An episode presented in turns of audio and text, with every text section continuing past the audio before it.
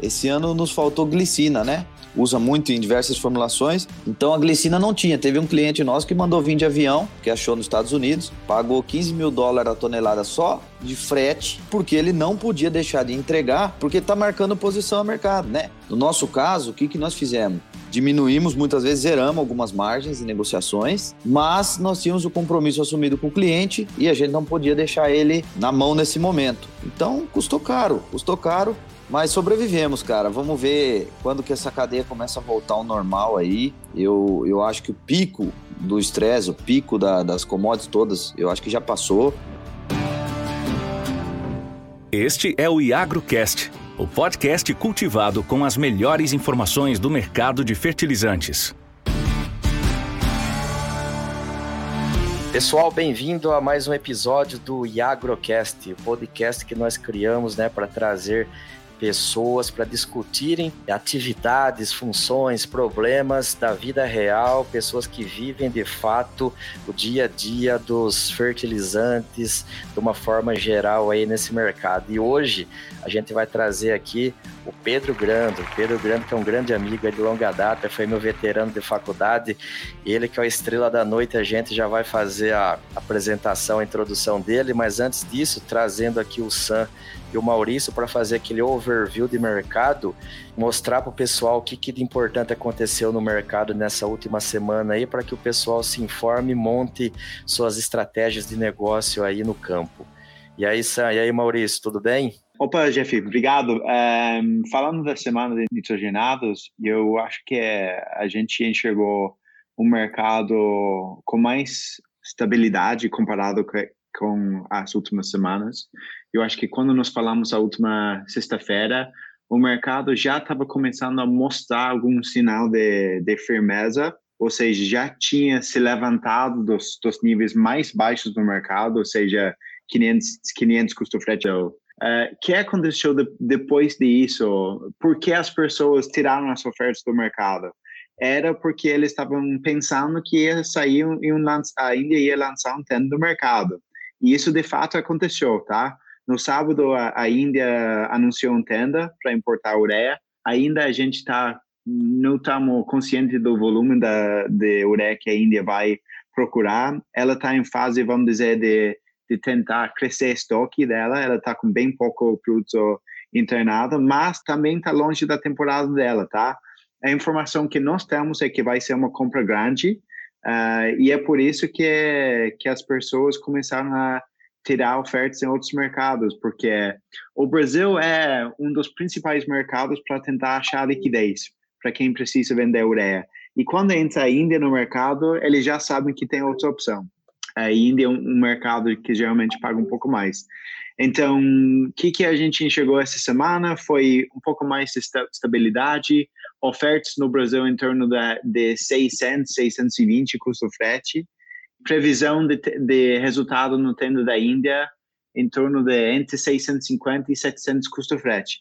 Uh, obviamente parece um pouco absurdo uh, falar de um spread entre 650 e 700 custo frete, só que nosso mercado hoje é tão volátil que é um, uma mudança de 50 dólares por tonelada não é nada, é dois, dois segundos para isso acontecer, tá? Falando do nitrato, um, um acontecimento super importante essa semana que foi confirmado que a Rússia colocou um bloqueio de exportação no nitrato, ou seja, não vai poder exportar nada de, de uh, durante os próximos, os próximos, dois meses. Vamos lembrar que, que a Rússia é o maior uh, fornecedor do, do, Brasil em termos de nitrato. Uh, ela, ela, exporta em torno de, de 6 mil toneladas por ano e 1,5 desse produto vai para o Brasil. E, obviamente, a gente não está em temporada de, em, em ritmo de muito alta compra de nitrato, porém, isso é obviamente importante. Quem precisa de nitrato para uso industrial não vai achar uh, ao curto prazo. Tem outras fontes, sim, na Geórgia, por exemplo, existe nitrato em outros lugares, mas é bem pouco e não é suficiente para para atender a demanda da agricultura. Então, quem geralmente usa nitrato vai ter, talvez ter que pensar em usar sulfato ou ureia, igual nós falamos no último podcast. E falando de sulfato, é, a situação no Brasil é do mercado com bastante oferta, é, de composição no mão, uh, baixando ofertas para tentar achar liquidez, ofertas em torno de, de 315 custo frete Brasil, uh, em um mercado bastante pressionado.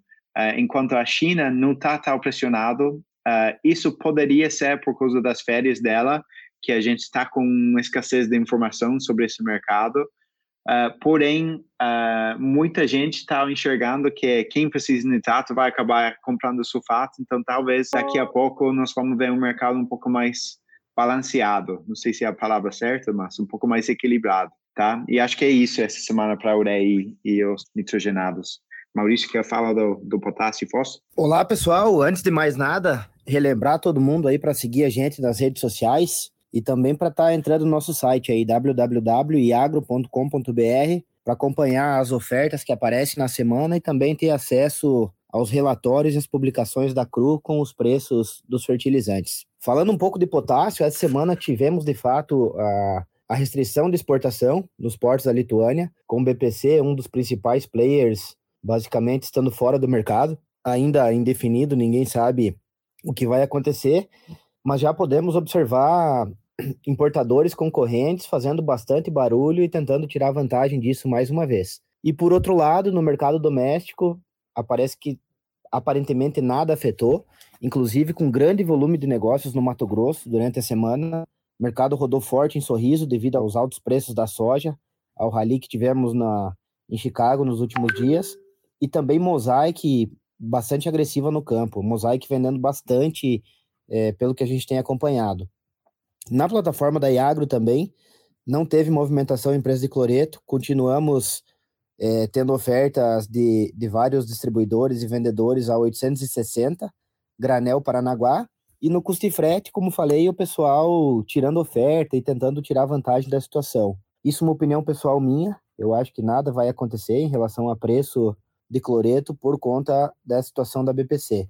Isso aí já está precificado o que a gente pode ter uma mudança no mercado aí é se por acaso a Rússia invadir a Ucrânia. Aí sim torna um cenário novo, aí um fato novo e algo bem, bem extraordinário.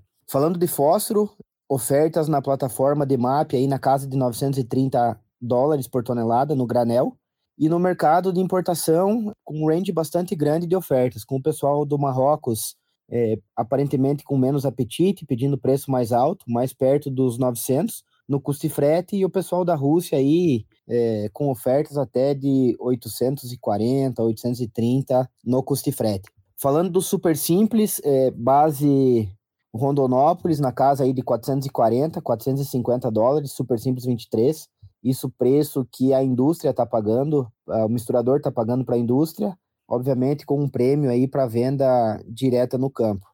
China continua fora do mercado na semana devido ao ano novo chinês mas a gente já está vendo movimentação aí da China com NPs 1045, 1144. Possivelmente o Brasil deve estar tá começando a ver ofertas aí. Lembrando que a gente grava o podcast sempre na sexta-feira, então ele vai para o ar na segunda. Então na segunda-feira a gente já deve acordar aí vendo a China ofertando produtos no Brasil. Maurício, minha... acho um ponto importante aqui falar é, é que esse, esse regime de controle de exportação na China a respeito de fósforo ainda não acabou, tá? E, porém, sim, existem ofertas na China, de quantidades baixas, tá? Ou seja, fazer um navio inteiro de, de fósforo da China vai ser difícil ao curto prazo. Talvez nos próximos meses isso mude, mas, por enquanto, conseguir uma oferta acima de 10 mil toneladas é bem difícil, tá? É, e do lado da, da logística também é complicado. Então, apesar do produto começando a aparecer no mercado, e eu não vejo uma onda enorme de produto da China entrando no mercado, mas sempre é possível com a China, tudo é possível com a China. Eu acho que o, o fato mais relevante da semana e o que mais chama atenção foi essa grande onda de negócios aí no Mato Grosso, na região da 163. É, a gente sabe que sempre que esse pessoal entra para comprar, eles marcam o mercado, a relação de troca, e a Coacem, Coazul, as grandes cooperativas aí tem grandes rumores que compraram um volume grande essa semana, aproveitando os preços da soja, numa base de relação de troca aí do 0,1818 de 25 sacos aproximadamente. Pagamento 30 do 4, base de pagamento à vista, e com um banco financiando essa operação para o carrego no longo prazo. A base de troca à vistas aí em torno de 19, 19,5, 20 sacos, e no financiado esse 25. Então, isso marca o mercado e, enfim, temos um ponto de partida. E o preço do 0,1818, quando a gente fala do fertilizante simples nessa região, aí na casa de 650 até 690 dólares posto fazenda no norte do Mato Grosso, na região do 163. Esse é sempre o mercado, o primeiro mercado do Brasil que roda. É, esse ano, talvez dá para falar que ele está rodando aí com quatro, cinco meses de, de atraso em relação ao que vem acontecendo nos últimos anos, mas é um ponto interessante. E hoje já podemos falar aí que o Mato Grosso talvez está entre 40% e 50% do mercado rodado. E o que chama atenção que até, até para a gente mesmo que imaginava uma grande redução de preço é, para o mercado rodar, com esse aumento da soja aí mostrou que não, que o, o fazendeiro, o produtor, ele está disposto a travar e, enfim, a conta está fechando para ele mesmo nesses níveis maiores de potássio e, e fósforo que a gente atingiu no ano passado e até agora não recuou. E fica um grande ponto de interrogação aí para os nitrogenados, que destoaram, deram essa barrigada aí nos últimos dias para baixo, e a gente não sabe se isso volta ou não, porque tem também uma questão psicológica do cara tá pagando o cloreto e o MAP e o fósforo nos mesmos níveis do ano passado e a ureia já com desconto aí de 30% em relação ao ano passado. Tudo bem que não é época de nitrogenado agora, mas sempre que o Brasil volta às compras, quando a gente vai bater no mercado lá fora para repor produto, a gente volta para os fundamentos. E lá fora continua firme os nitrogenados também. Então, temos uma distorção por excesso de oferta batendo no Brasil hoje, mas essa oferta enxugando, limpando o mercado, a gente volta aos fundamentos de reposição, enfim, e até mesmo uma questão psicológica de todos os produtores, que está todo mundo excitado aí com os altos preços e não querendo voltar para trás. O, o, cara, quando começa a ganhar dinheiro, ele não quer, não quer voltar a trabalhar por 3 ou 4 dólares como era no passado. Então, vai ser um ano interessante aí, mais uma semana interessante também. Vamos ver se a soja e milho em Chicago continuam dando suporte para a gente ver esse mercado continuar avançando aí, porque, enfim, tá, tá perto já de, de começar as entregas para o Brasil, inclusive. O volume é muito grande se o Brasil não começar a entregar em fevereiro, março, abril, a gente se atrapalha quando chega lá perto do plantio no final do ano. Da minha parte é isso na semana. Passo a bola para o Jeff aí. Mas agora, Pedrão, tipo, chegando aqui, eu não vou falar teu apelido, para você também não falar o meu Perfeito. aí para a galera. Primeiramente aí agradecer a sua participação, cara que antes de mais nada eu admiro muito, tenho uma grande estima aí, um executivo aí do setor de, vamos falar assim, de nutrição de plantas, né? Tá aí a família já uma grande trajetória no mercado, são referências, pessoas aí super competentes, que botou o negócio para crescer nos últimos anos aí. Todo mundo, independente do setor, se é agronegócio ou não, levou alguma pauladinha por conta da pandemia. Né? Eu aqui trabalhando com os fertilizantes sólidos, a paulada foi na moleira, que foi difícil. Acho que 2021 vai ficar na memória por por alguns anos aí, tomara que não aconteça nada parecido daqui para frente. E nos setores dos líquidos aí foliares, o, a porrada também foi grande. O que, que você fala para nós disso tudo aí? Bom dia aí, obrigado do convite, das palavras aí. Sempre que a gente puder contribuir com alguma coisa, né? A gente fica contente. Então, respondendo aí a sua pergunta, cara, é a tempestade perfeita, o alinhamento dos planetas, né? A demanda muito forte para o lado do campo, né? Preço de commodity, produtor empolgado, é, culturas rentáveis, rentabilizando muito bem. Falta de insumo, bagunça na cadeia desse pós-Covid, desse pós-guerra, como eu costumo dizer. É, então foi a tempestade perfeita. Era um ano que todo mundo certamente venderia mais, é, venderia melhor, teria é, lucratividade, aumento de receita. E quem, quem não conseguiu se posicionar direito com alguns insumos, alguns deles estratégicos, acabou perdendo um pouco do bonde aí. Então, foi muito difícil, foi muito estressante. A gente costuma dizer que esse pico de estresse que gera a falta de insumo, os compromissos assumidos com o cliente, o cliente assumiu com compromisso com o produtor, isso aí deixa todo mundo um pouco mais nervoso. Eu costumo dizer que a gente está rosnando muitas vezes, né? Você vai falar, você já está quase mordendo o outro. Então foi muito bagunçado, mas veio uma lição, cara. Para nós, especialmente, é, a lição foi o seguinte: tomar posições de insumos estratégicos. Isso aí, sempre você dava um telefonema, você tinha é, dois, três fornecedores, em dois dias o produto estava na fábrica. Ah, um, um tem um spread maior, outro menor, mas sempre a disponibilidade do material, de todos os insumos, era muito, muito tranquila, né? É, embora o fertilizante foliar tenha, pode ser visto aí como uma coisa simples, cara, não é. Tem produto que vai 30 matérias-primas, 32, um, um produto um pouco mais completo, mais complexo, com aditivos, com algas, com, com aminoácidos. Então, peraí, 30 matérias-primas, isso é um extremo, tá? Mas vamos falar aí, 18. Me faltou uma, parou a cadeia. Parou a cadeia, não consigo entregar. Até para ilustrar um exemplo aí, esse ano nos faltou glicina, né? Um aminoácido aí importante para formulação, para complexação de, de, de micro, usa muito em diversas formulações.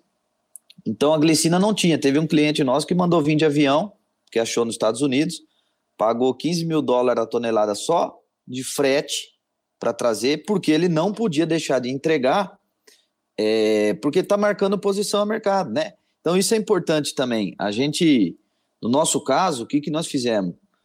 Nós diminuímos, muitas vezes zeramos algumas margens em negociações, mas nós tínhamos o compromisso assumido com o cliente, né? Um novo cliente que apostou na gente e a gente não podia deixar ele na mão nesse momento. Então, custou caro, custou caro, mas sobrevivemos, cara. Vamos ver quando que essa cadeia começa a voltar ao normal aí.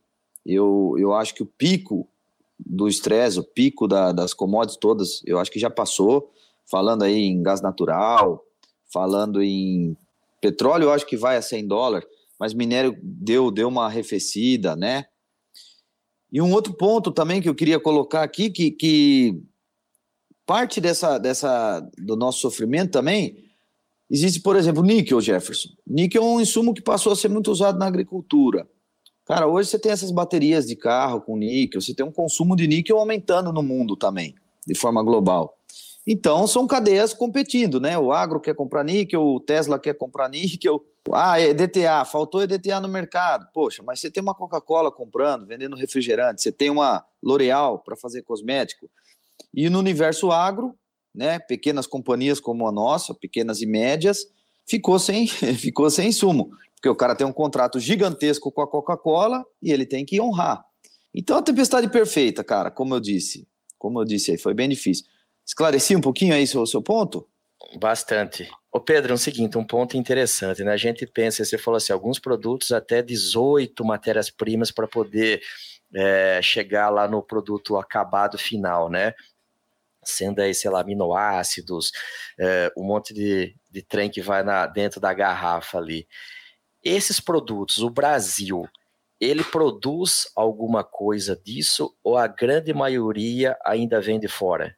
Cara, dissecando um produto, vamos pegar, vai, dos mais simples aí, a linha de sulfatos, de nitratos, cloretos, isso aí você tem bastante coisa no Brasil, né? Bastante processamento disso. Tem algum, alguns players aí que, que processam isso. Então o cara vai pegar lá o manganês, fazer o acidificar, fazer o sulfato de manganês. Então isso aí tem disponibilidade na sua grande maioria. Mas exemplo, cobre. Cobre a maioria da dependência do cobre nosso é Peru, Peru, Chile, se eu não me engano. Mas quando eu entro para aditivos, né, para coisas mais de mais tecnologia, tá? Um silicone, vamos dizer assim, um, um a parte de aminoácidos mesmo, a parte de algas marinhas, é muito de fora.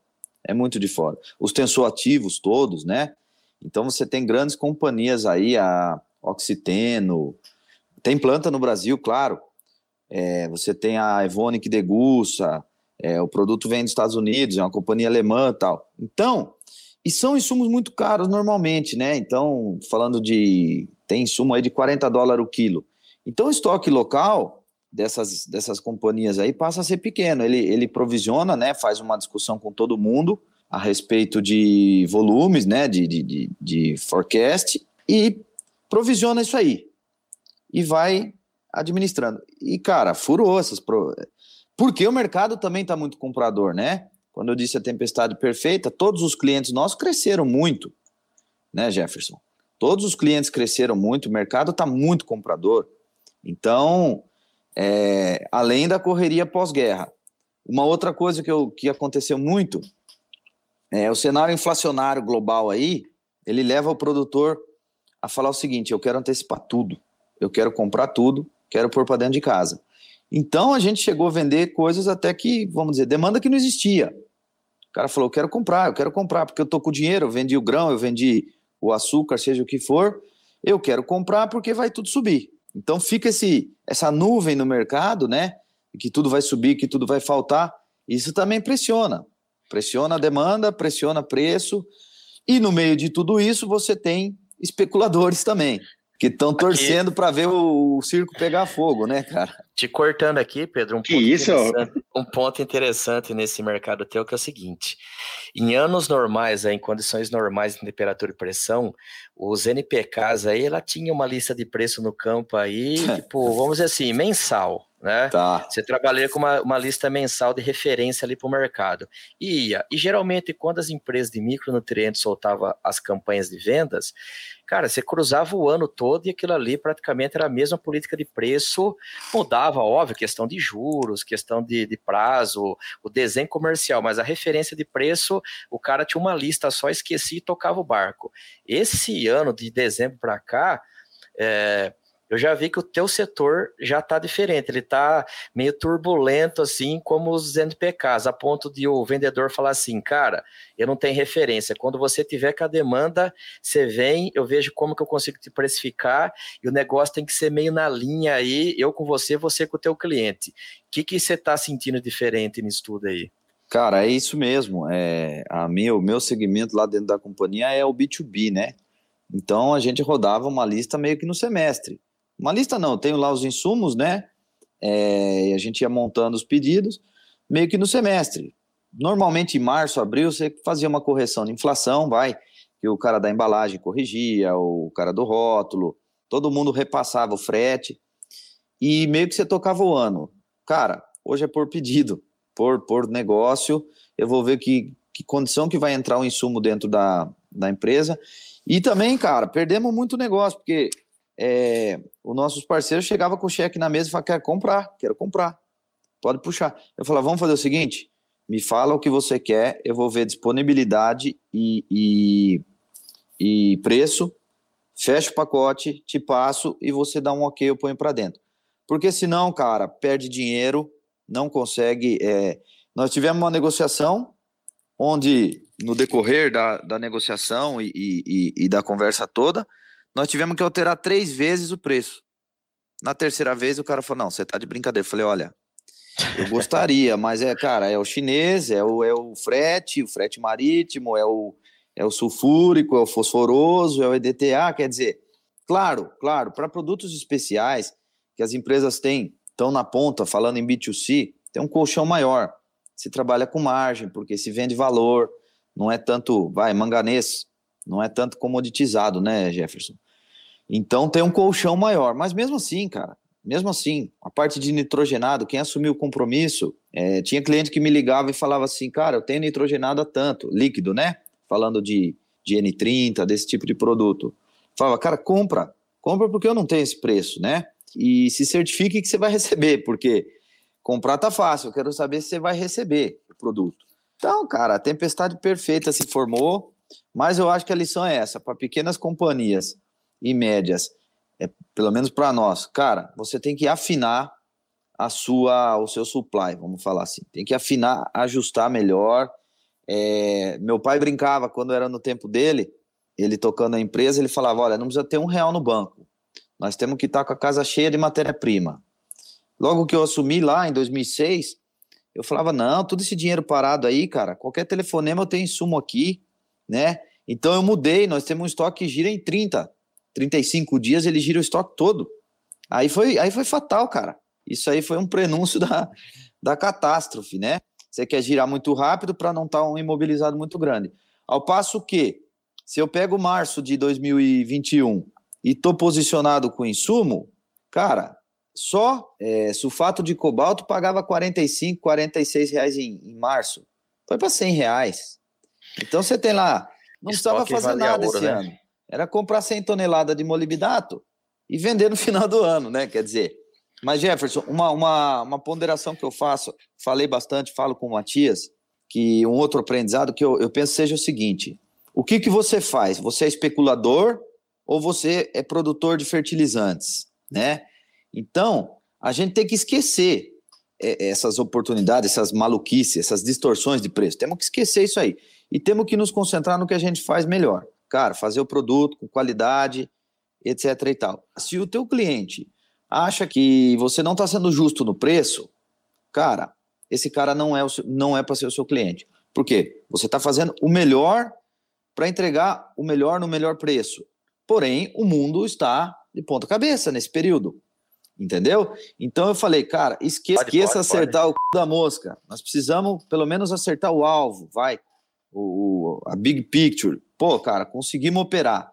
Não foi tão lucrativo, não foi tão quanto esperava. O, o nosso cliente ficou bravo. Tá, mas ficar bravo não resolve. Quais são as soluções? Então, para mim, a solução passa por afinar aí logística, afinar supply, é, trabalhar nesse ponto aí, viu, cara? Aí pode ter ganho expressivo, entendeu? Outra coisa interessante também, eu tô falando aqui meio, meio de leigo, sabe, Pedro? É o seguinte, porque é, o ano passado, né, os fertilizantes aumentaram muito o preço, ele virou um pouco a bola da vez nas discussões aí sobre os insumos agrícolas de uma forma geral. Começou-se uma onda assim de muito forte, ah, devemos criar matrizes aqui no Brasil, diminuir a dependência, essa coisa toda. No teu setor, isso já é um movimento que começa -se a ser discutido ou você acha ainda que tipo assim essa crise ainda não foi suficiente para chegar nesse ponto de discussão aí? Cara, eu acho sim, eu acho válido, acho que já tem bastante coisa sendo feita aí.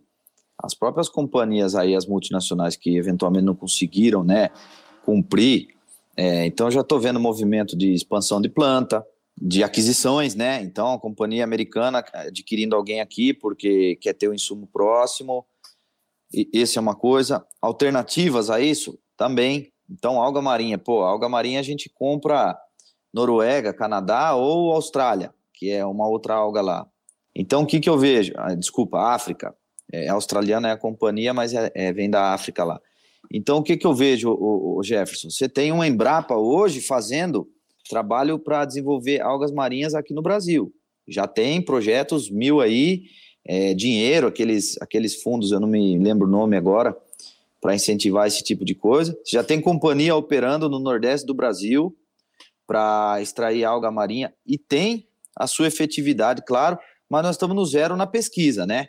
Uhum. Então, esse pessoal vai ter que fazer ainda um percorrer um caminho aí para falar, olha, tá vendo aquela alga que vocês trazem lá do Canadá, aquele preço absurdo? Então, nós temos aqui no Brasil também, é uma coisa um pouquinho diferente, mas a gente vai precisar desenvolver. Então, quando o cara chega na fábrica e oferece essa alga marinha do Rio Grande do Norte, eu falo, cara, interessantíssimo. Só que eu preciso entender o que, que ela me, pode me entregar e tal. Então, um pouco disso, cara. É, é, aí vai para aminoácidos e fermentados. Então, hoje você tem aí algumas companhias, por exemplo, um resíduo da indústria cervejeira, de leveduras e tal, que entregam aminoácidos de altíssima qualidade um produto super nobre, contrapartida aquele que eu compro da Espanha, que eu compro da Itália. Então, cara, tem um movimento, acelerou, acho que, que acelerou a coisa nesse com esse contexto todo, isso é positivo demais para o agronegócio, entendeu? É, resíduo da baga da uva, não sei, dando um exemplo aí absurdo. Pô, joga-se fora, o que, que tem de nutriente naquilo lá? Então aí você tem Embrapa, você tem todo esse povo buscando esse tipo de alternativa. Então, acho muito legal isso, cara. Aqui. Quer dizer, a dificuldade toda, essa situação toda, faz, faz a cabeça pensar, né, cara? Catalisa, né? Exatamente, o... acelera isso aí. Uma coisa também legal assim no teu setor, Pedro, é o seguinte, é, assim como outros segmentos do agro, como foi sementes no passado, é, o fertilizantes até que não tanto, porque ele já é muito concentrado, mas está acontecendo um movimento assim também é, o próprio da distribuição, né, as revendas aí, grandes fundos, isso tornando em grandes companhias aí da distribuição no Brasil, e a gente vê o um movimento também no seu setor de foliar, onde é, a própria ICL adquirindo empresas, lá já com, com, com negócios, né, adquirindo outros, enfim, eu estou citando só um modelo aqui que tem para a gente discutir. Nisso tudo, Pedro, é, você também passou por um movimento semelhante a esse recentemente, né? Pensando em negócio, é recente. Se você acha que ainda há muito espaço para esse tipo de movimento ou as grandes aquisições já foram adquiridas, e se isso vai fazer subir a régua de a barreira de entrada para o setor, onde é muito fácil qualquer um criar uma empresa e começar a operar no, no setor de micronutrientes? Cara, eu acho que as grandes já fizeram seus movimentos, né? Mas elas não param, estão sempre fazendo aí, consolidando sempre, porque também falando da tempestade perfeita que causou essa inflação global, nós tivemos o excesso de liquidez no mundo. Então foi despejado aí dinheiro pelos bancos centrais e as companhias multinacionais se capitalizaram a custo muito baixo. Pô, vamos comprar. Aonde que eu vou comprar? Comprar Índia, comprar Brasil, comprar mercado emergente. O agro, o agro é pop, eu falo, o agro é sexy, né? Imagina lá os banqueiros em Londres como que eles falam da, do agronegócio no Brasil. Então, cara, é... e por outro lado, o país continental, com todas as dificuldades que vocês conhecem muito bem aí, leva, leva as pessoas a falar o seguinte: olha, é impossível operar isso aqui sozinho no peito. Então você tem aí é, as grandes movimentações já, já foram feitas, sim, mas você tem excelentes empresas regionalizadas que estão entrincheiradas no seu, no, no seu território ali, que podem ser grandes, podem, podem fazer parte de grandes grupos amanhã, tá certo? E essa nasce todo dia, então eu acho que não para tão cedo esse movimento não. Eu, para ser bem sincero para você, é, um dia eu ouvi de um, de um especialista em M&A aí, ele falou uma palavra que eu achei bem interessante. Ele falou, Pedro, existe no Brasil as joias do interior. Cara, você nem sabe, mas você chega lá, você é de Araraquara, né? Lençóis? Eu sou de Lençóis, a grande é. Lençóis é. Paulista. Então você chega em Lençóis Paulista, você vai descobrir lá um, um polo, sei lá, calçadista, outro é confecção, que tem grandes empresas, é, pequenas empresas, mas que dentro do seu nicho, cara, tem liderança, tem é, acesso ao mercado com bastante força. Então, olhando para o agro, né, para o nosso negócio, isso aí tem e está surgindo todos os dias. Outra coisa, Jefferson, quando sai uma fusão dessa muito grande, aquele pessoal mais antigo, comercial, eventualmente sai. Ele não se ajusta naquele novo modelo, governança, e, e, e ele sai. Então, o que eu vejo também é muito movimento desse, pessoal saindo de companhia que estava lá faz 20 anos. Ah, a companhia fez o IPO, o cara recebeu uhum. uma grana lá e saiu. Mas ele tem know-how, tem acesso, então ele começa uma nova companhia. Então eu acho, eu acho que. E outra coisa, respondendo aí que vai subir a régua, cara, já subiu. Já subiu, eu acho isso muito positivo para o mercado, porque quando entra esses caras, entra governança, entra ISO, entra é, cara, compliance, todas essas palavras lindas aí, que tanto o grande grupo, vai, uma SLC, espera ser atendida por um por esse pacote todo, quanto o concorrente fala, eu sou pequenininho, cara, eu tenho que começar a me mexer, eu tenho que ter um ISO aqui, eu tenho que me organizar, eu tenho que ter um balanço auditado.